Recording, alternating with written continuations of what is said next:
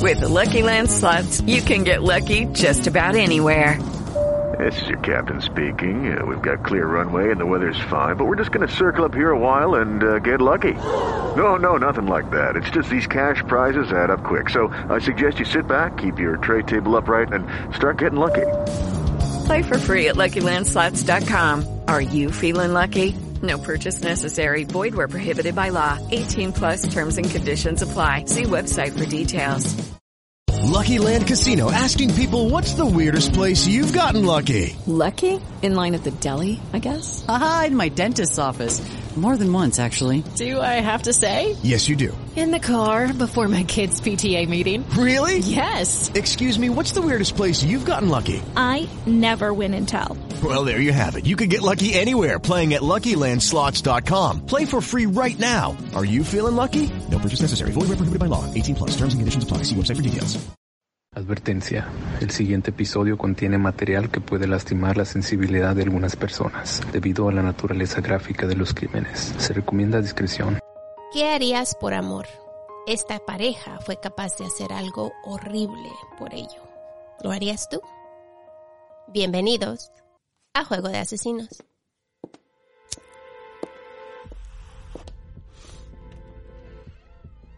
No, no, no, no, don't do it.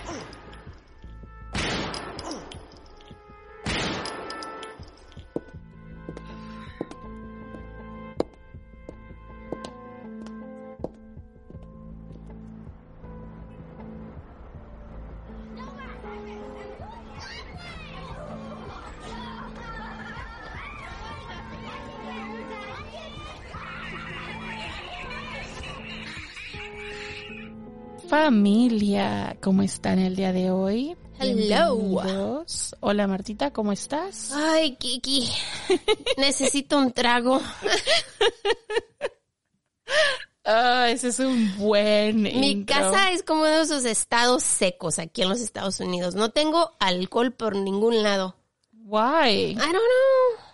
Y es uno de esos días que necesito un trago. De haber sabido, en vez de traerte hamburguesas, te traía un, Ah, una cerveza. una por cerveza menos, bien algo. helada. Damn. Sorry, next time lo hago. Qué día tan horrible hoy. Ya parecemos, ya parece que todo el tiempo estamos diciendo que los días son horribles, Marta. Es verdad. Que se mejoren los días, ¿no? Ay, caramba, es que toda esta semana, ven, estamos, fíjense, lo que ustedes no saben y que no se van a dar cuenta, porque, bueno, sí se van a dar cuenta porque les vamos a decir, es de que esta semana hemos estado a full grabando, tres días en, en la semana, y hemos estado grabando lo más de episodios posibles, entonces la semana sigue siendo apestosa.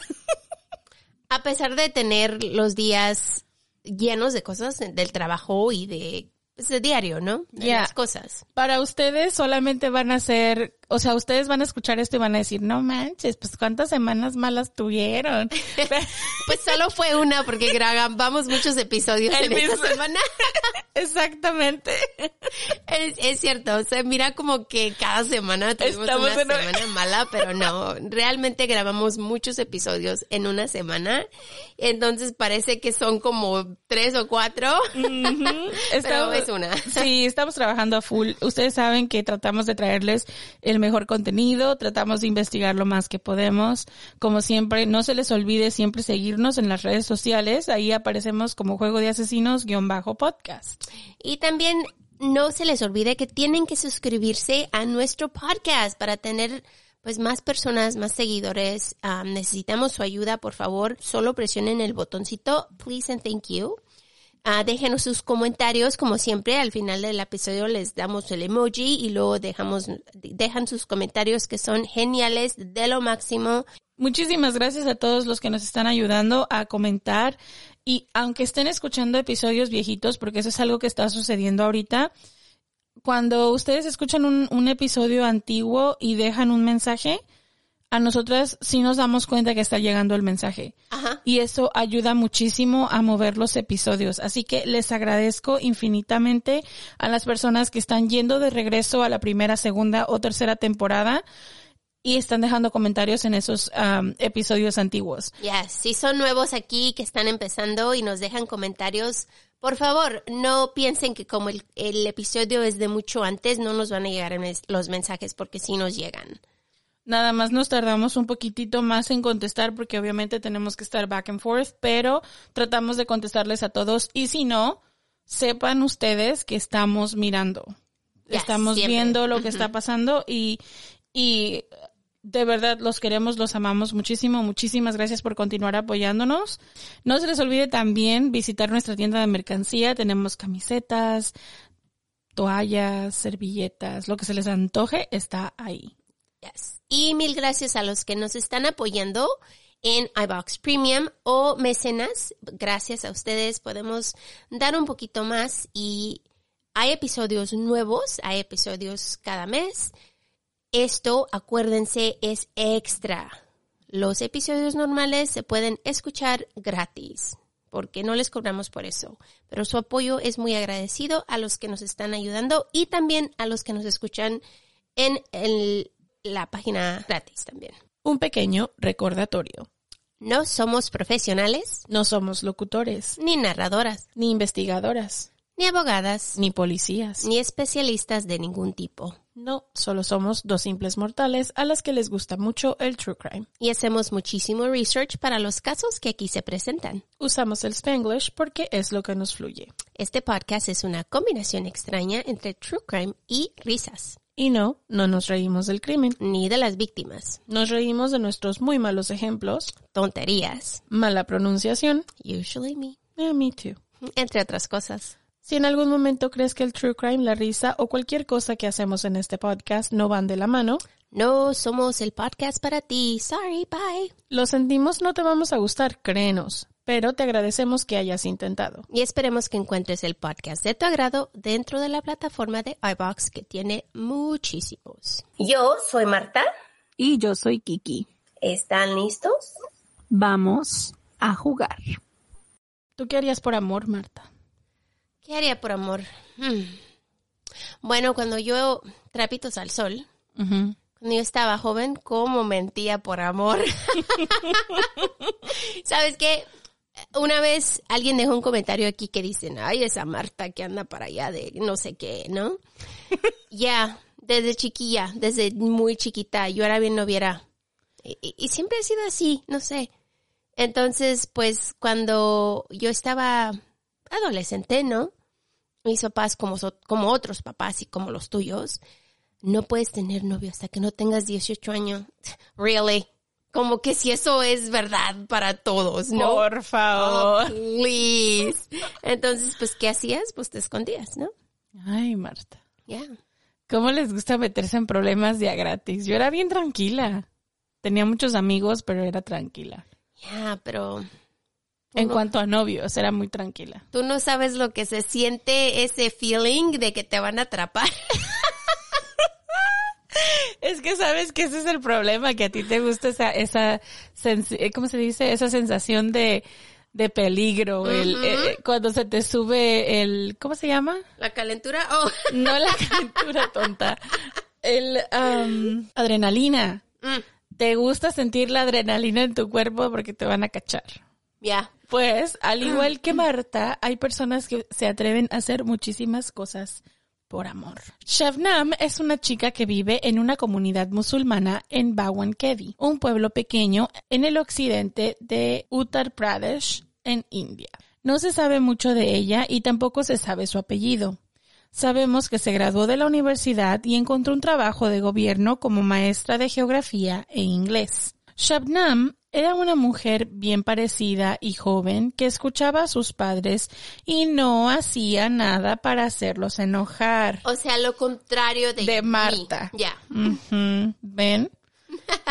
Ella quería solo una cosa, tener un novio y casarse. Sus padres eran muy estrictos, ya que en ese país los padres son los encargados de encontrar una pareja para sus hijas. Cuando los padres por fin encuentran una pareja, los chicos no se miran, ni se hablan, y en muchas ocasiones ni siquiera se conocen, hasta el día de su boda. Y sabes que esto yo siempre se me hacía muy raro, ¿no? Esto de no saber con quién te vas a casar. Y dije, no, no, no es posible que hay personas allá en el mundo que de veras viven así. Hasta que conocí a mis vecinos. Ellos no se conocieron hasta el día de su boda y ya llevan casi 26 años casados. Wow. Ella, son de India los dos. Y ella es tan linda, es una mujer de las mejores. Nunca sabía su historia, pues como, ¿no? Como, y un Yeah. día, y un día me dijo, me contó su historia, que conoció a su esposo el día de su boda, se casaron, y al principio era tan raro, especialmente cuando el- la noche de la boda, ¿no? Y, pero dijo, pues ya tienen tantos años juntos y Me recordaste a la televisora, am, a los programas estos que salen en la tele donde dicen, they were happy, hasta que ya no. Y se pone todo oscuro. yo creo que sí, bueno, siento yo que esa ha de ser de las cosas más difíciles que deben de existir en el planeta, porque una, bueno, yo no me puedo imaginar que vivir mi vida con alguien en quien, con quien no estoy en, sincron, en sincronización o, ¿cómo se diría? En sintonía. O sea, que no sabes si las cosas que a mí me gustan le gustan a esa persona o si tenemos gustos diferentes y estoy de acuerdo en tomar ese rol. Pero también cabe mencionar que en cultura, o sea, culturalmente, a lo mejor ella al casarse, pues la prepararon de cierta forma para que cuando estuviera casada el hombre tiene ciertas expectativas y ella también y ambos cumplen con sus roles y el estar o no estar enamorados no es un factor. Pues yo pienso que es una de esas cosas que están, porque ellos estaban súper jóvenes, estás tan joven que creces con tu pareja. Entonces las cosas y las ideas te van creciendo porque están juntos. Entonces tienes tus ideas cuando entras a la relación, pero si eres un adolescente y ella es un adolescente, o sea, los dos son adolescentes, entonces los dos crecen juntos y las ideas se forman juntos. Yo pienso que así es como funcionan estos matrimonios. Maybe. Es la única manera que pueden funcionar, porque si tienes a un, un hombre mayor y a una mujer mayor, que los dos tienen sus vidas y han vivido sus vidas separadamente y luego los juntas, Es ahí donde van a tener problemas, porque me imagino que a él le gustan estas cosas y a ella le gustan estas. Entonces, para juntarlos es más difícil que una pareja de jóvenes que apenas está aprendiendo lo que son y juntos crecen. Bueno, eso es lo que yo pienso. Maybe. I don't know. Yo siento, no sé, siento, siempre he dicho que, no sé, yo no estaría muy de acuerdo con un, No. con un matrimonio arreglado. Yeah. Creo que es de esas cosas difíciles de la vida donde, no sé, no me imagino la vida entera, ¿sí me entiendes? Porque esa es otra, no se pueden divorciar. No. Entonces, no me imagino que si no estamos en sintonía, que, y yo conozco, tengo también unos amigos igual que están casados y no es que se odien a muerte, pero no se llevan bien, ¿sí sabes? Y entonces es como que, mm, tiene sus pros y sus cons. Ya, como todo. Pues Shamnam sabía esto, pero aún le gustaban mucho los chicos y en varias ocasiones tenía amigos que eran hombres. Claro que nadie en su familia sabía de esto. Uno de esos chicos se llamaba Salim. Salim era un chico muy conocido por la vecindad, pero era conocido como el chico pues fracasado, ¿no? Que nadie quería.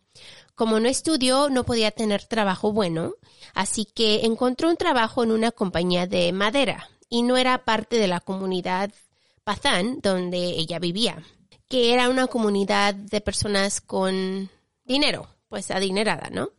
Shamnam sí lo era y sus padres estaban tratando de encontrarle a un chico que también fuera de esa comunidad, ya que esos chicos tenían pues bachilleratos, trabajos y venían de familias que estaban bien acomodadas.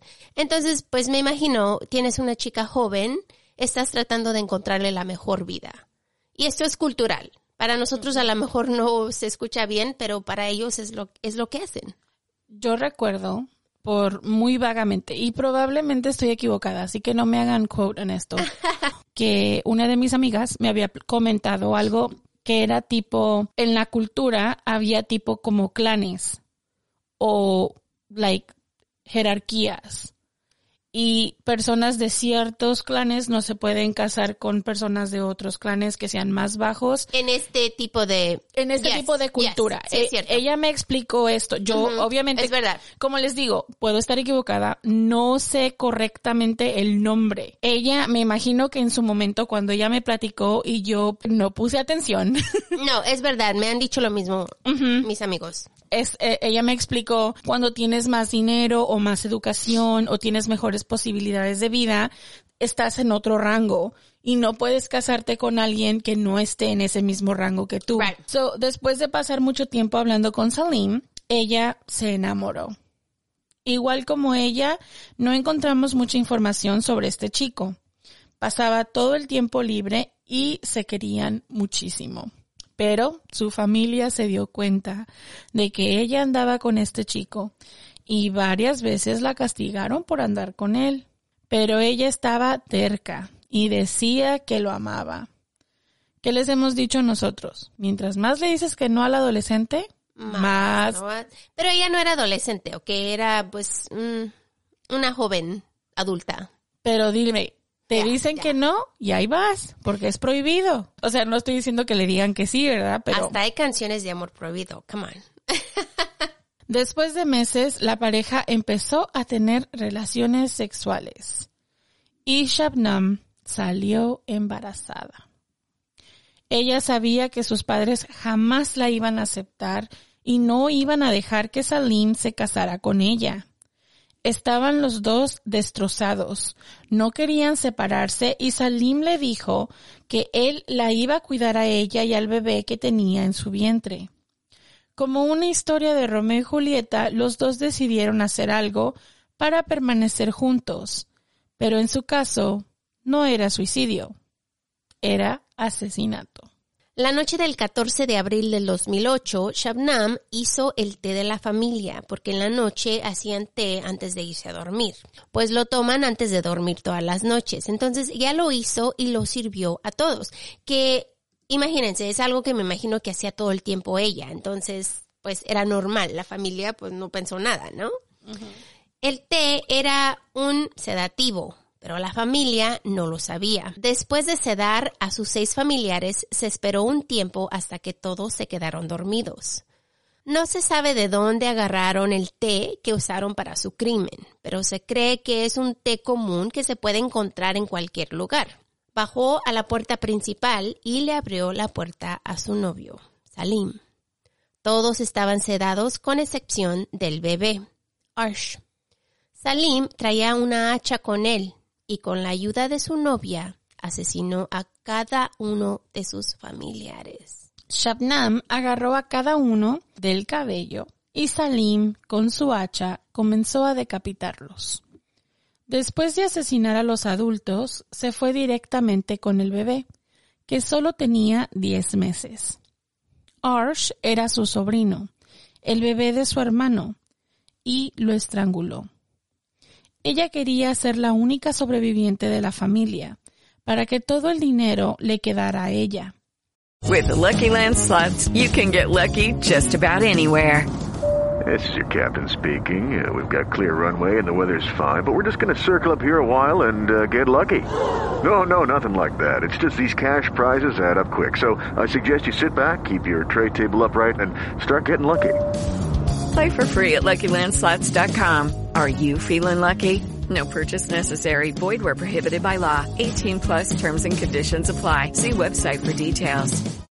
With Lucky Land Slots, you can get lucky just about anywhere. Dearly beloved, we are gathered here today to... Has anyone seen the bride and groom?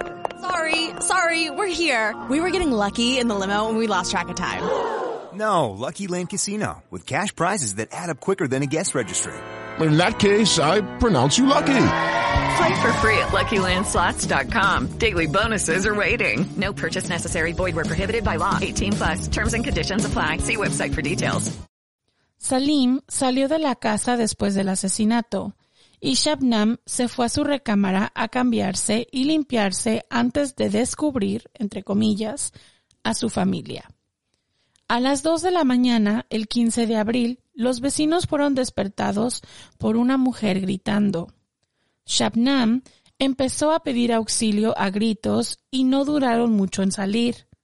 Hizo que los vecinos corrieran a ayudarla. Una actriz, ¿eh?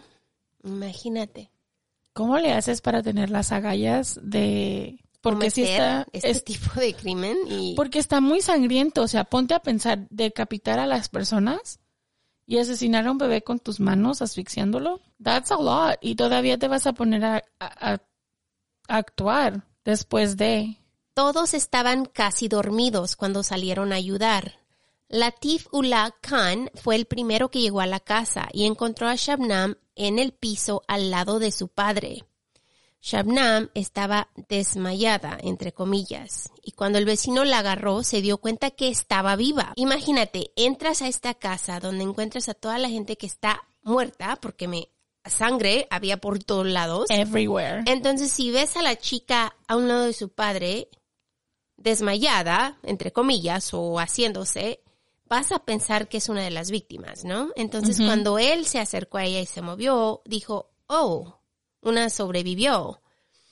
Su padre, no Shaukat Ali, tenía una cortada en el cuello de un lado a otro. Los cuerpos de sus dos hermanos, su madre, su cuñada y su primo de 14 años estaban en el cuarto y todos estaban casi decapitados.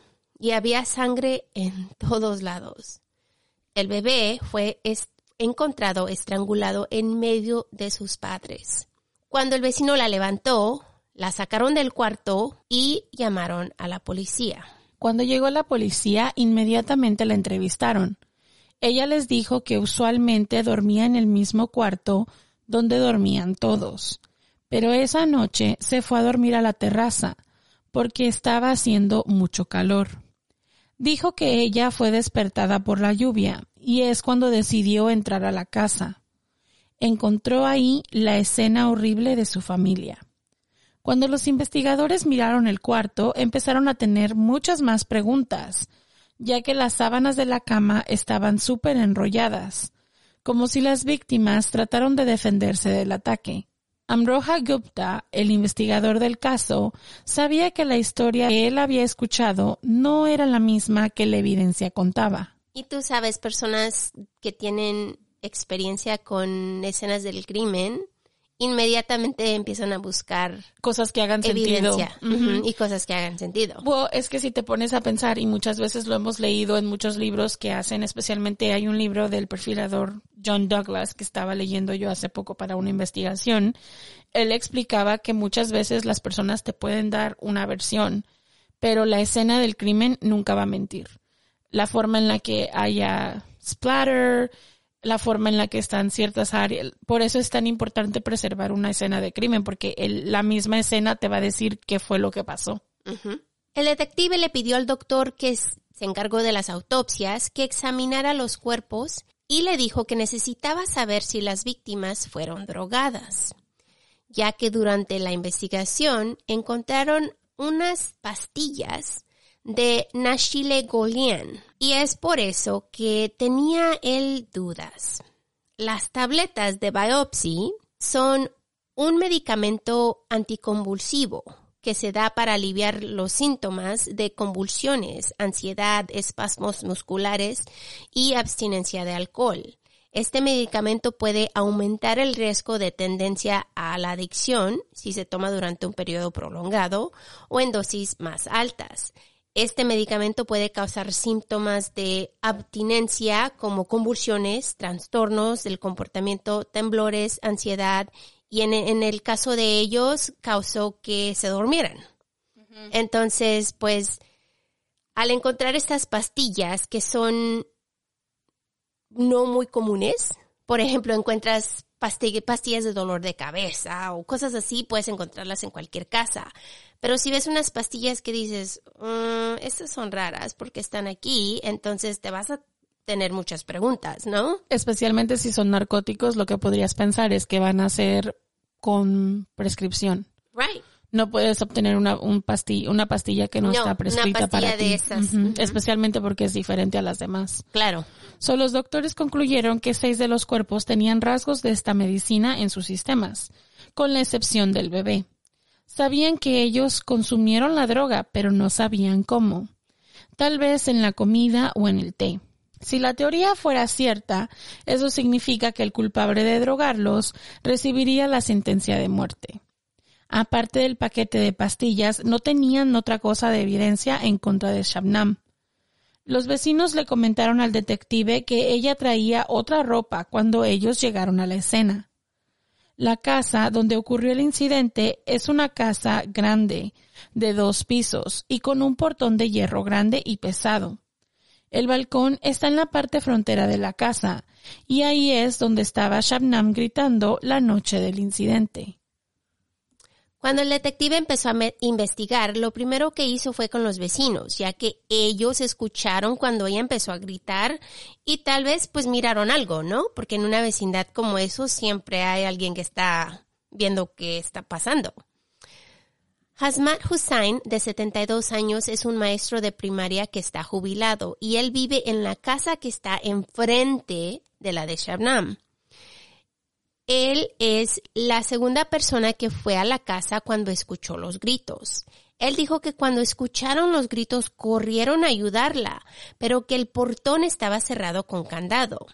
Él y su hijo y otros vecinos tuvieron que escalar la pared y es cuando miraron a, Shabnam en el balcón del primer piso. Hussein le dijo que por favor bajara, pero ella solo siguió gritando y decía que la iba a matar a ella también. Entonces, para para eso, los vecinos han de haber dicho, oh my God, todavía está en la casa, pobrecita, hay que ayudarla, ¿no? Es buena actriz, eso es, eso sí te digo. La encontraron como histérica y claro, que no podía. O sea, su papel fue perfecto. Después de rogarle que por favor los dejara entrar para que le ayudaran, por fin bajó y abrió el portón. El vecino que había entrado anteriormente estaba con ella, para eso tratando de ayudarla, pero solo ella tenía la llave que abría este portón. Dijo que corrieron al segundo piso y es cuando encontraron a Masterji y a los otros en el piso cubiertos de sangre. Minutos después llegó la policía y Hussein se llevó a Shabnam a su casa por unas horas. Dijo que ella se sentó en un lugar donde podía observar lo que estaba ocurriendo en su casa, o sea que tenía vista directamente a donde su padre había sido encontrado. El balcón está justo donde fueron encontrados el bebé y el hermano de ella. Y su esposa, en el fondo, se encuentran tres recámaras. Es donde Rashid fue encontrado. Marcas de sangre fueron encontradas por toda la pared. En el cuarto más distante fue encontrada la madre de Shabnam y su primo. Shabnam dormía en ese cuarto también todos los días, a excepción de esa noche. Entonces, para darles un poquito más sobre la escena, y, no, no sé si esto es la cultura, los cuartos no tienen puertas. Son cuartos, pero no tienen puertas, tienen camas y están como abiertos. Y todos duermen juntos. O sea, todos duermen en el mismo lugar. No como aquí que tenemos nuestras recámaras y nos vamos a dormir. No, ellos tienen sus recámaras todas en un lugar y todos duermen en la misma área. Entonces, Shabnam también dormía ahí era cosa que hacían todas las noches. Era la rutina.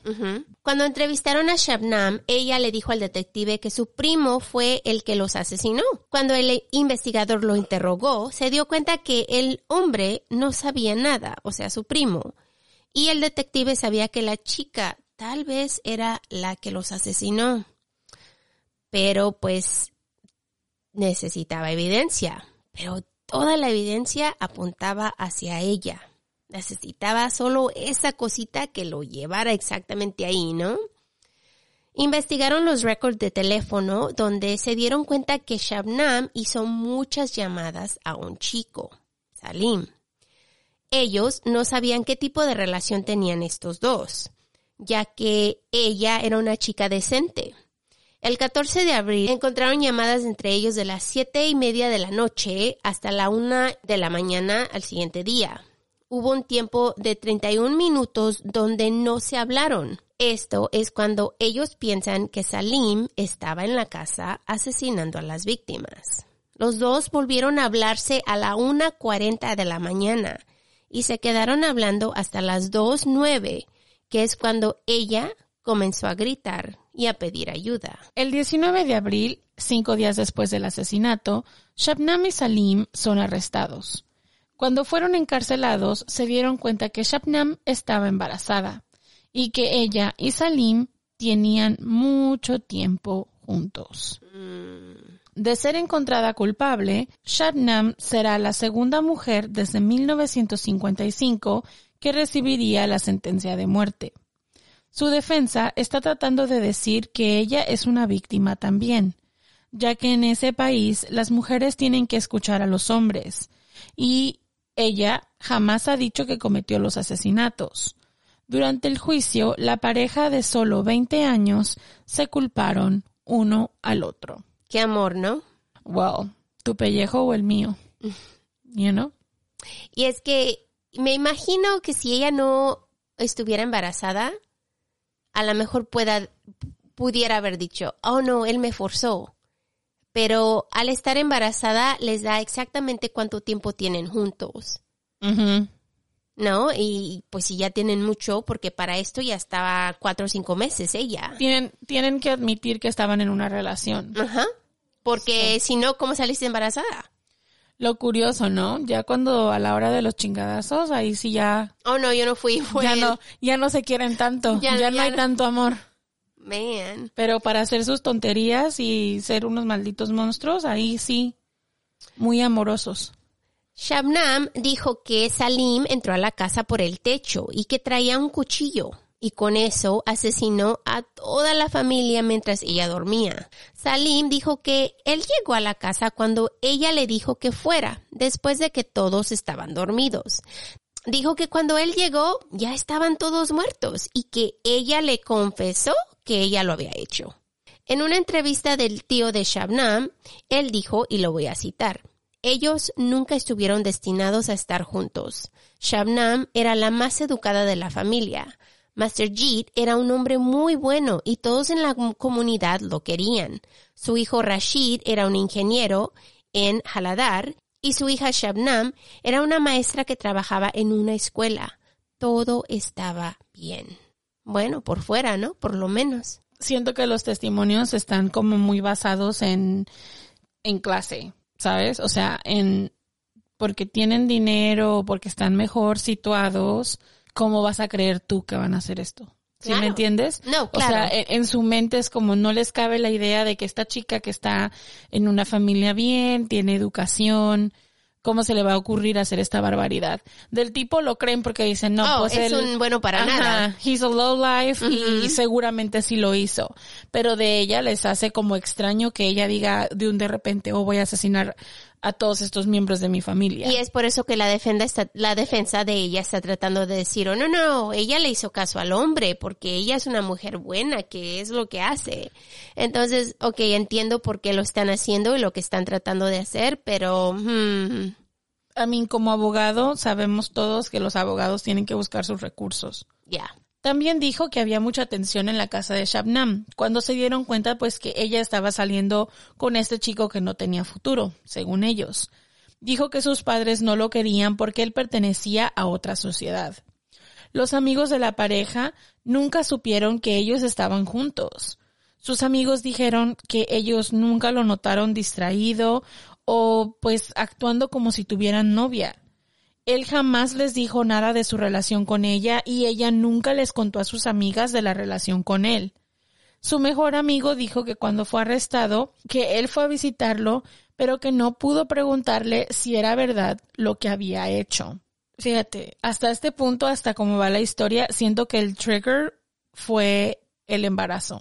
That was it. Es lo único que puede ser. Porque ellos estaban guardando silencio de todo lo que estaban haciendo, guardando silencio de la relación, guardando silencio de absolutamente todo lo demás. Pero cuando llega el embarazo es como fuck. Bueno, y más en ese país donde no se usa los abortos, entonces para esconder un embarazo, She wasn't supposed to be pregnant. Sí. She wasn't supposed to be pregnant porque no estaba con una relación.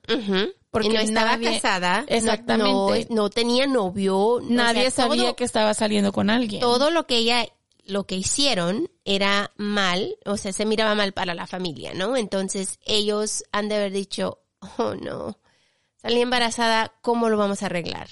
You know, y habiendo tantas formas de arreglarlo, porque, o sea, te pueden expulsar de tu familia si tú quieres, pero igual y puedes tomar tus maletas e ir a buscar vida en otro lado. No es necesario decapitar a tu familia y asfixiar a un bebé para resolver tu problema. Llegar a, eh, a pensar esas cosas, o sea, yo no sé ni cómo. O sea, de- ¿en qué momento te brinca la idea de decir, oh, this is a good idea, let's do that? You know? I just, what? It's like, it's a horrible idea. When do we do it? Ay, de pensar en eso. Ya, porque no estás pensando, o sea, y te voy a decir, no que estoy haciendo, diciendo que lo deben de hacer, ¿no? No estás planeando un asesinato de una sola persona, no que esté bien que sea una persona, pero digamos de una sola persona, well, okay, I guess. Son siete, es toda esta gente que vive contigo toda tu vida. Y todo el mundo sabe que el sobreviviente siempre es el que culpan. Existe una fotografía de la boda de Rashid, el hermano de Shabnam, donde ella salió con un brazo alrededor de un amigo que dicen todo, todos que es un chico que es como de familia, ¿no? Todos en la comunidad sabían que ella no tenía amigos que eran hombre. Bueno, pensaban que sabían, ¿no? Y jamás notaron que tuviera un novio. Una amiga de Shabnam dijo que ella era una chica de dinero y que siempre se vestía muy bien. Siempre iba a cortarse el cabello, arreglarse, compraba cosas nuevas. Todos dicen que ella no era una mujer simple. Dijo que en ocasiones miró a Salim en la vecindad de ella, pero que nunca lo mir pues los miró juntos, nunca se le acercó él a ella y pues cómo iba a, a pensar que este chico, como dijiste tú, un niño callejero, le iba a gustar a esta muchacha, ¿no? Que era de dinero. Y que tampoco se miraban a los ojos, ni sonreían, ni miraban a sus direcciones cuando estaban en la calle. Entonces era como que si ni se conocieran. Te digo, una actriz de las mejores, esta chica. O'Reilly Auto Parts puede ayudarte a encontrar un taller mecánico cerca de ti. Para más información, llama a tu tienda O'Reilly Auto Parts o visita oreillyauto.com.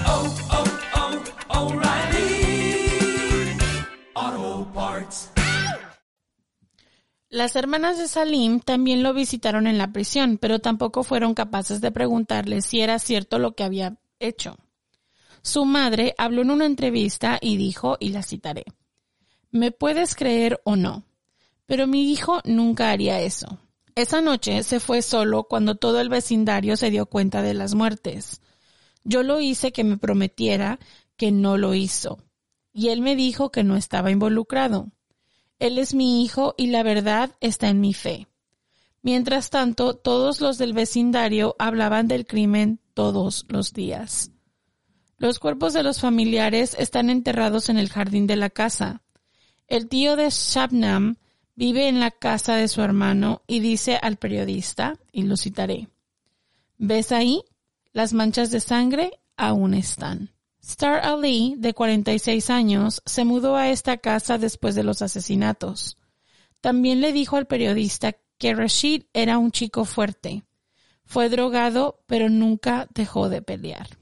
Y sí, es por eso que dicen que las sábanas de la cama están todas Enrolladas. enrolladas y la sangre te da las, las, la evidencia de que él peleó antes de morirse, aunque estaba drogado, me imagino que aún trató. Pobrecito, imagínate. Sí.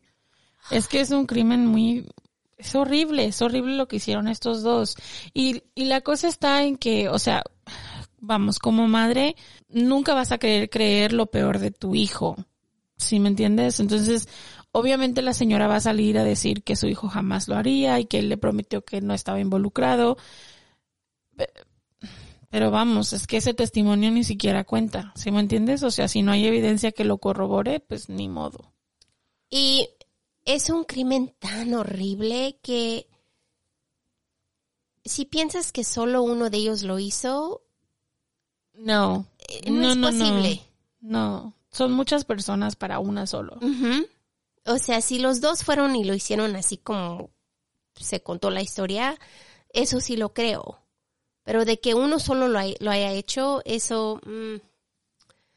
También dijo que ella simplemente se hubiera ido con él, Pero ¿cómo? Ya que Salim no tenía dinero y no tenía estudio ni manera de ganar buen dinero.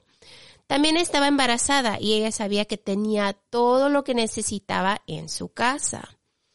¿Quién iba a creer que una chica tan callada que caminaba con la mirada hacia abajo fuera capaz de hacer esto a la familia? En diciembre de ese año, Shabnam dio a luz a su niño, Bitu, que duró con ella en la cárcel por siete años. Y sabes que esta es una cosa que se me hizo un poquito rara, porque lo que están aquí en Estados Unidos, si estás embarazada, tienes un bebé, inmediatamente después de que nace el bebé te lo quitan. O sea, te dan un poquito de tiempo con ellos, pero te lo quitan. Pero en este país te dejan a los niños hasta los seis, siete añitos, porque hay muchas, prisión, muchas prisioneras en donde estaba ella con niños. Entonces no sé por qué duran tanto. Y traté de buscar más información, pero se me hizo muy difícil encontrar. Pero sí miré que había muchas personas que, muchas mujeres con niños en la cárcel con las madres. Maybe porque no tienen familia restante con quien dejarlos. O tal vez como aquí que tienen lo que es foster care Ajá. y allá no tienen esas, Maybe. esas cosas. Porque a mí si te pones a pensarlo, ella se encargó de aniquilar a toda su familia. Entonces, ¿quién le cuida al chamaco? Después de que el niño salió, pidieron ayuda al público para que, pues, alguien adoptara a este niño. Y es cuando Usman dijo, yo, yo lo hago. En su entrevista dijo, lo citaré, la Shabnam que tú conoces como la mujer encarcelada por asesinato no es la Shabnam que yo conozco. Fuimos a la misma universidad, ella era mayor que yo por dos años.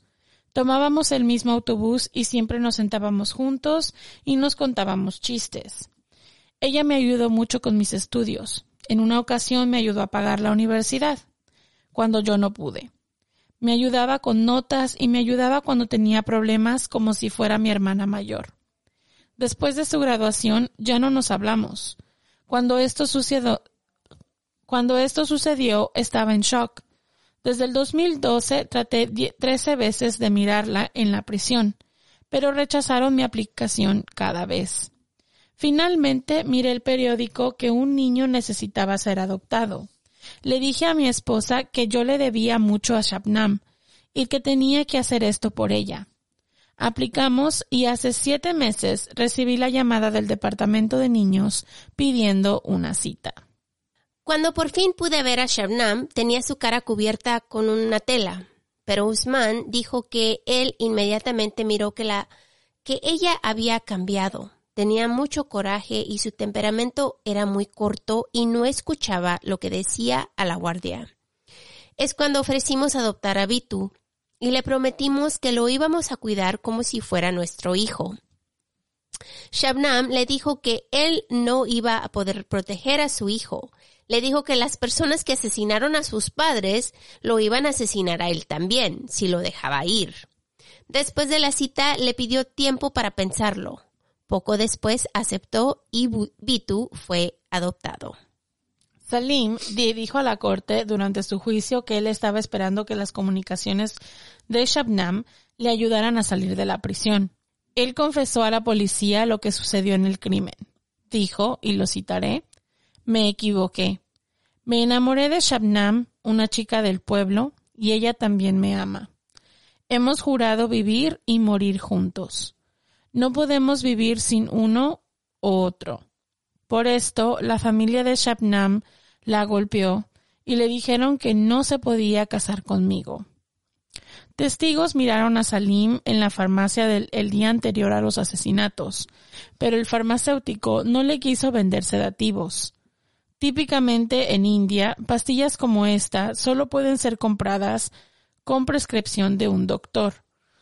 Salim le pidió ayuda a un hombre que vendía fruta afuera de la farmacia y él le ayudó a comprar las píldoras. And that's how they got him.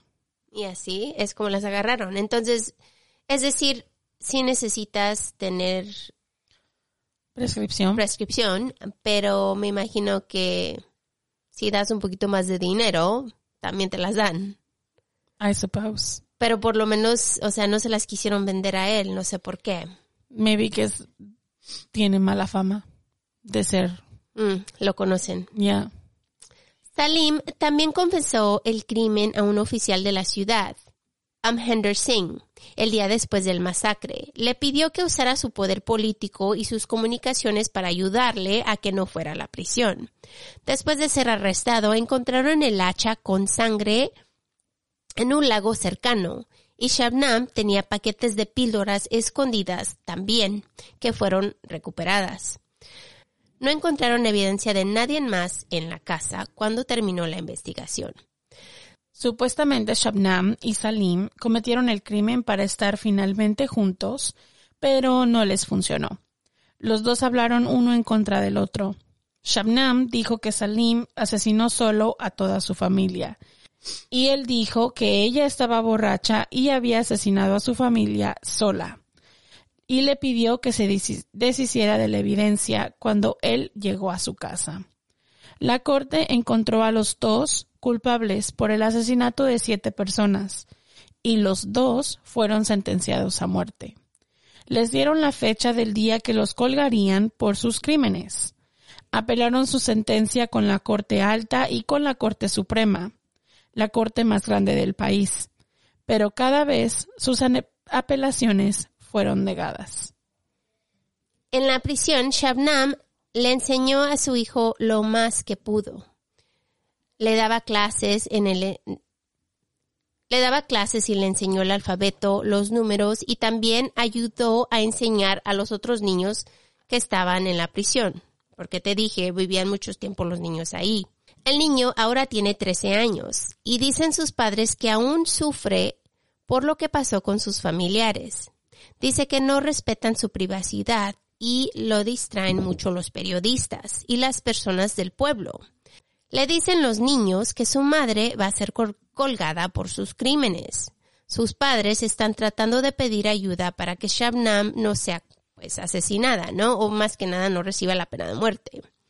Aunque Salim fue el que usó la hacha, Shabnam también participó en el masacre. Esto le trajo shock a toda una comunidad. De acuerdo a una investigación que fue hecha por Cornell Law School, encontró que mujeres que no siguen la actitud normal, entre comillas, de una mujer, y mujeres que no siguen las normas arraigadas de comportamiento de género, tienen más probabilidades de recibir la pena de muerte. Y más en estos países. Así que en el reporte del 2018 se encontró que las mujeres que están esperando sentencia de muerte siempre son conocidas como mujeres fatales, entre comillas, asesinas de niños y hasta brujas. Según este reporte, las mujeres son juzgadas por ser diferentes y no solamente por el crimen que cometieron. En febrero de este año, los abogados de la pareja pidieron perdón al gobernador. De acuerdo a la ley del pueblo, el gobernador tiene que ver si estas personas pueden ser rehabilitadas, pero aún están esperando su respuesta. Mientras tanto, la fecha de ejecución casi llega. Estamos arreglando y asegurándonos de que todo esté en condiciones de funcionar, pero no podemos hacer nada hasta que emita la sentencia de muerte.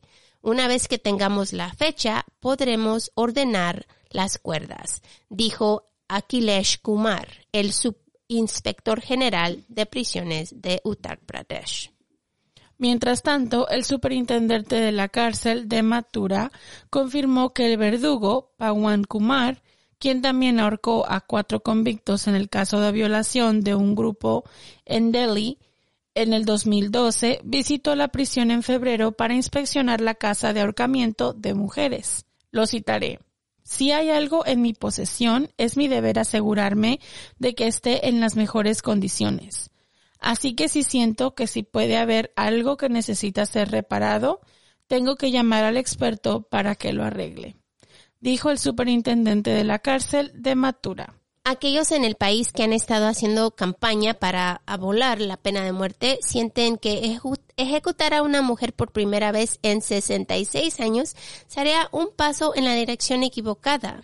Shabnam se encuentra hoy en la fila del corredor de muerte y si se ejecuta, la sentencia de muerte se reforzaría aún más que la pena de muerte recae de manera desproporcionada sobre los más marginados, dijo la abogada y activista Brinda Grover.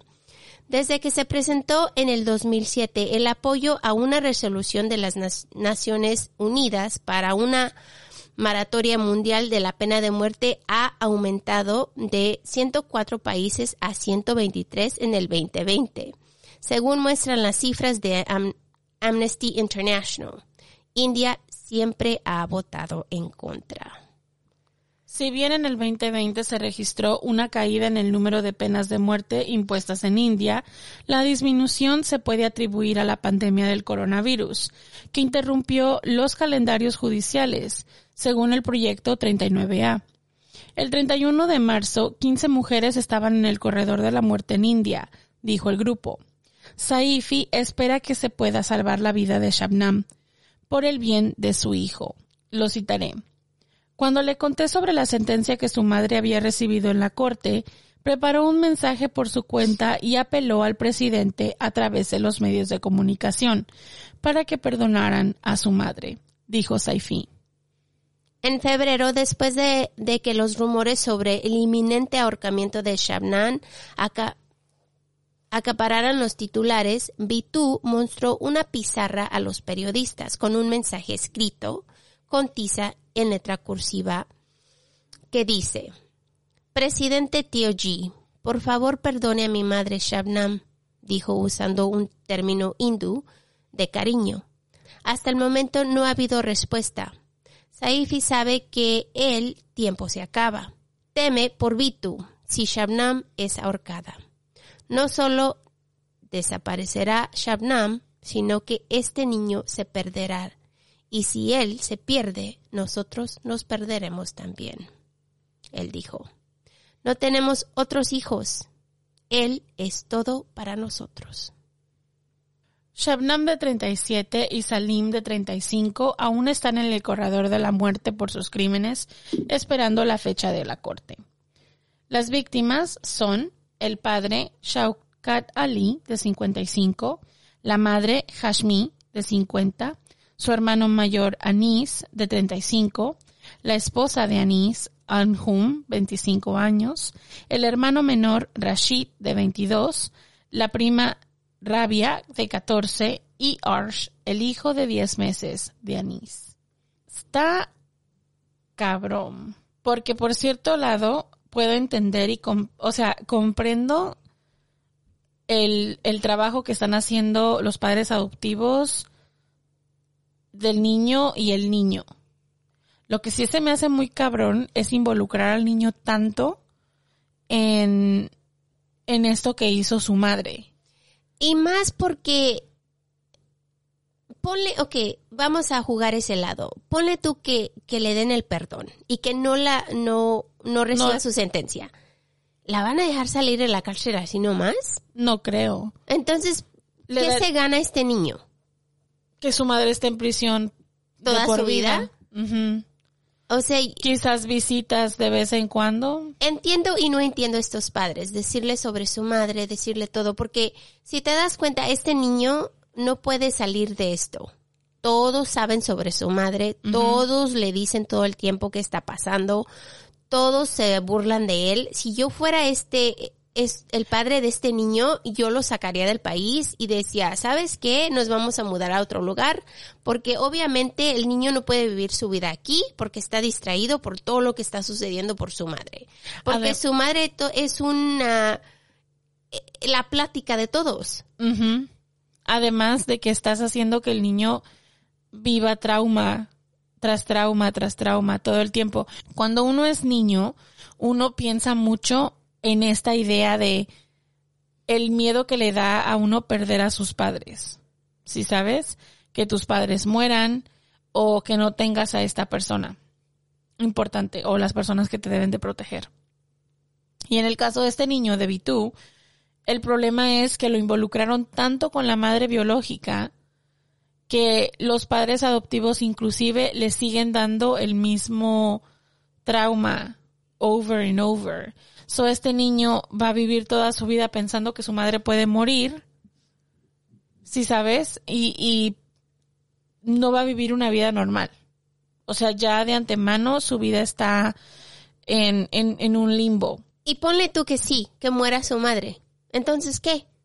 ya, ¿qué es lo que va a suceder? O sea, el niño va a saber que la, la mamá murió a causa de las consecuencias de los actos que cometió. Es que al final del día, si te pones a pensar, no podemos elegir entre las siete vidas que se perdieron sin castigar a la persona responsable. No estoy diciendo tampoco que colgarla sea o amenazar con que la van a colgar sea la mejor opción, porque igual hay otras formas de pena de muerte que no son tan, you know, Bueno, pero depende del país, ¿no? O Ya, sea, ya, pero por lo- ejemplo, aquí si te ponen en pena de muerte duras años y cuántos años, años, right?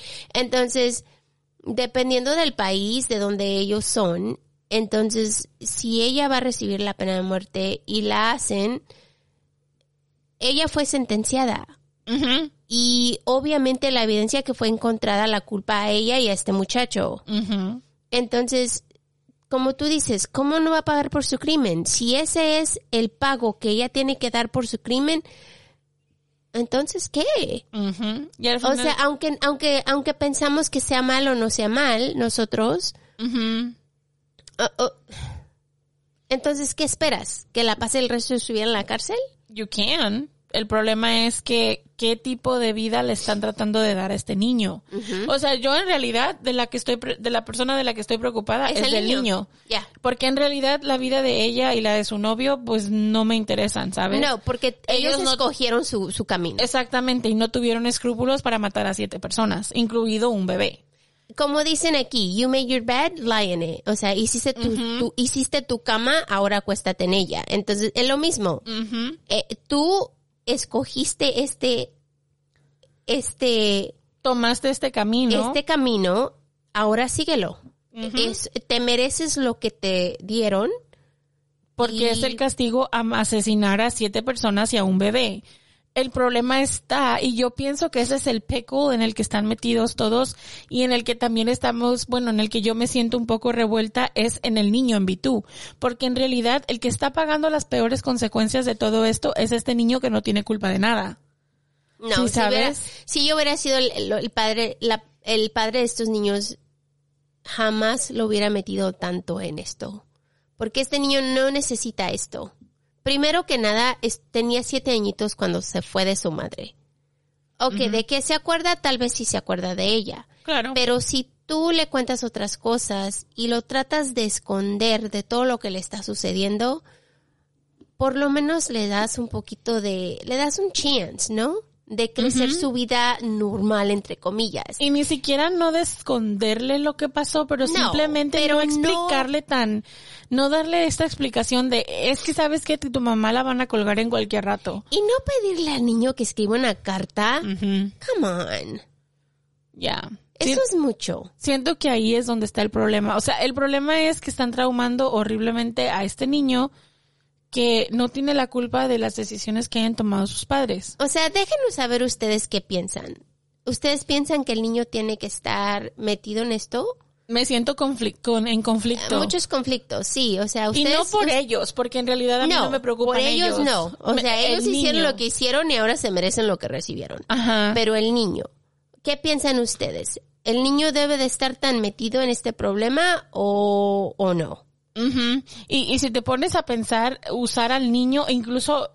Usarlo, lo es que están hasta usando. siento, ya, es que hasta siento como que están utilizando al niño para liberar a la madre y es Sí, como porque, ¿cómo no? Una vocecita de un niño de 13 años no le va a robar el corazón a alguien Ah, más. al Sí, alcalde. sí. O sea, come on. I don't know. Déjenos saber, posiblemente estamos equivocadas. Maybe. You know, we're not professionals at this. No, no. Solamente que hay casos como estos que me dejan así como que, ah, con ese mal sabor de boca, ¿sabes? Mm. Porque las personas inocentes son las que están pagando. Ya. Si, si sabes, o sea, igual como dices, maybe esto responde tu, re- tu pregunta de por qué lo dejaron tanto tiempo. They shouldn't have. No. Maybe debieron quitarle al bebé cuando era pequeñito para que digo, no estuviera ¿cuánto tan tiempo- involucrado en esto. ¿Cuánto tiempo es suficiente como para recibir amor materno? O sea, al añito, tal vez. ¿Y cuánto es muchísimo? Como siete años. Y darlo, o sea, si lo- quizás si lo hubieran dado en adopción desde el principio, el niño tendría un chance. Y, y también, ¿por qué le van a dar la, a escoger a ella.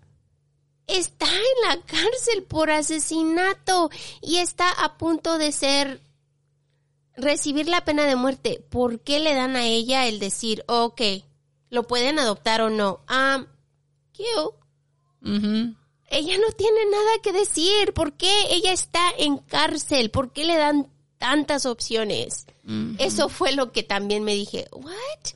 ¿Cómo le pides permiso a la madre? Ella no va a salir de la cárcel. Está en la cárcel por asesinato y recibió la pena de muerte. Y además, si te pones a pensar, va a actuar egoístamente hablando. Claro. No va a pensar en el niño, está pensando en ella. Ajá. Porque si ella, si no pensó en su familia cuando los asesinó, mucho menos va a pensar en el niño. Y, y yo digo, ¿cuánto tiempo lo hubieran dejado al niño ahí? No lo sé. Si no hubieran encontrado una pareja. Es que hay muchas cosas que van en contra, ¿sí me entiendes? Del niño, de la vida del, El niño. Ya, ya. No sé, déjenos Ay. saber en los comentarios. Estos casos sí que me, me dejan enojada, en un pickle, porque digo, o sea, por un lado estoy encabronada por lo que hicieron, especialmente a mí lo que me deja en shock es que hayan asesinado a un bebé de 10 meses. Ay. You know, it's like, O sea, por un lado, estoy agradecida por estas personas que adoptaron a este niño después Claro, de que la claro. madre hizo esta cosa. claro, Porque tú dices, asesinar a un bebé, eso es de lo peor.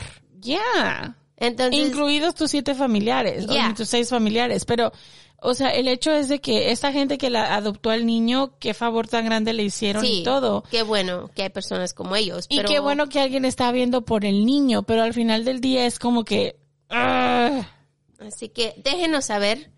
Ahora nos vamos a mudar. Seguimos con el tema de adopción, pero vamos a, a nuestro segmento llamado La humanidad aún existe. Porque ustedes saben que hay ocasiones en las cuales nos olvidamos que la humanidad aún existe. Y también decidimos contarles una historia feliz para terminar en otra nota. Así que si ustedes quieren compartir sus historias, que ya nos han llegado algunas, gracias, estuvieron buenísimas, por favor mándenlas a nuestro email, juego de asesinos gmail.com o por mensaje en Facebook o Instagram. Rebecca Walker era una niña, entre comillas, normal. Tenía una casa con dos padres y todas sus necesidades. Desde muy chica le encantaban los niños y sabía que había muchos niños que necesitaban hogar en su comunidad. Al principio no sabía nada sobre foster care. Y ustedes saben, hemos hablado muchísimo sobre lo que es foster care. Muchos niños que están en riesgo o en familias con problemas de drogadicción, encarcelamiento, ese tipo de cosas son removidos de esas, de esos hogares y puestos en casas o en hogares temporales para que puedan ver por sus beneficios. No fue hasta que entró a su adolescencia donde aprendió muchísimo más del tema y sabía que algún día quería ayudar. Cuando llegó a sus veintes, su vida no era como ella se imaginó. Estaba soltera y vivía sola, pero quería tener familia. Por fin tomó una decisión. Y a pesar de que sus amigos le decían que estaba loca y que nunca iba a encontrar pareja si tenía tantos niños, ella no le importó y comenzó su proceso. Todo sucedió rapidísimo. El 27 de marzo del 2017 la llamada que tanto esperaba por fin le llegó. Hello, Rebecca. Tenemos dos hermanos, 12 y 8 años, que necesitan un hogar. ¿Te interesan? Se quedó sentada por un momento pensando en qué decir. Ella estaba preparada para recibir a dos niñas. Todo en su casa era color rosa. Por fin les respondió y le dijo, Ah, no tengo nada para varones. Ella le dijo, ¿crees que puedes agarrar algo? Y Rebeca dijo, ok, sí. Cuando colgó, inmediatamente, inmediatamente se puso en acción, quitó todo lo que era rosa de los cuartos y compró cosas para niños. Esa noche, alrededor de las 7 de la noche, por fin llegaron. Y así es como comenzaron a vivir con ella dos niños. Los niños entraron a su casa y se dio cuenta que el más pequeño tenía autismo. No tenía experiencia con niños como él, Pero el social worker le dio unos folletos y le dijo que todo iba a estar bien. Esa noche ordenó pizza, les enseñó sus cuartos y platicaron por un rato. Los bañó y los llevó a la cama. Los niños, con lágrimas en sus ojos, la miraron. Ella les dijo, y la citaré, yo sé que están tristes, pero todo va a salir bien. Ella los dejó en sus camas y se fue a la suya a estudiar sobre autismo. Quería saber todo sobre el tema. No aprendió todo, pero por lo menos aprendió algo para ayudarlo. La primera semana se pasó muy rápido, pero ya tenía una rutina y los niños estaban más calmados con ella. Es cuando recibe una llamada. La social worker le dijo que tenía un niño de cinco semanas en el hospital y que si ella podía recibirlo. Les dijo que sí, y así se convirtió en una mamá de tres niños. Los niños estaban contentos y uno de ellos le preguntó que si su mamá y su hermana se podían mudar con ellos para ser una familia feliz. Los niños me cambiaron la vida, dijo ella, para siempre. Poco después los niños regresaron a sus madres y se quedó con el bebé. La social worker le dijo que el bebé necesitaba ser adoptado y le preguntó a Rebeca si ella quería adoptarlo. Después de pensarlo un momento, dijo que sí y en octubre legalmente se convirtió en la madre de Cannon. Semanas después recibió una llamada de otra foster mom que le dijo que tenía dos niñas listas para ser adoptadas. Inmediatamente Rebecca le llamó a su social worker y le dijo que ella quería adoptarlas. En noviembre las niñas se mudaron a su casa y empezaron a hacer los planes para la adopción. En ese momento, Rebecca se conectó con un exnovio. Comenzaron a salir y le contó todo sobre su vida. Bo conoció a los niños y cada día pasaba más y más tiempo con ellos. Por fin, el 7 de diciembre del 2019, se casaron. La adopción de las niñas por fin fue finalizada en marzo del 2020. Hoy, Rebecca y Bo se pasan su tiempo enseñando a sus niños a crecer y a tener una vida mejor. Ah, that's so cute. I mean, y, y es muy raro que una mujer soltera sea foster parent, porque siempre quieren a una madre y un padre. Entonces, para ella fue una oportunidad tremenda que le dieron, primero que nada.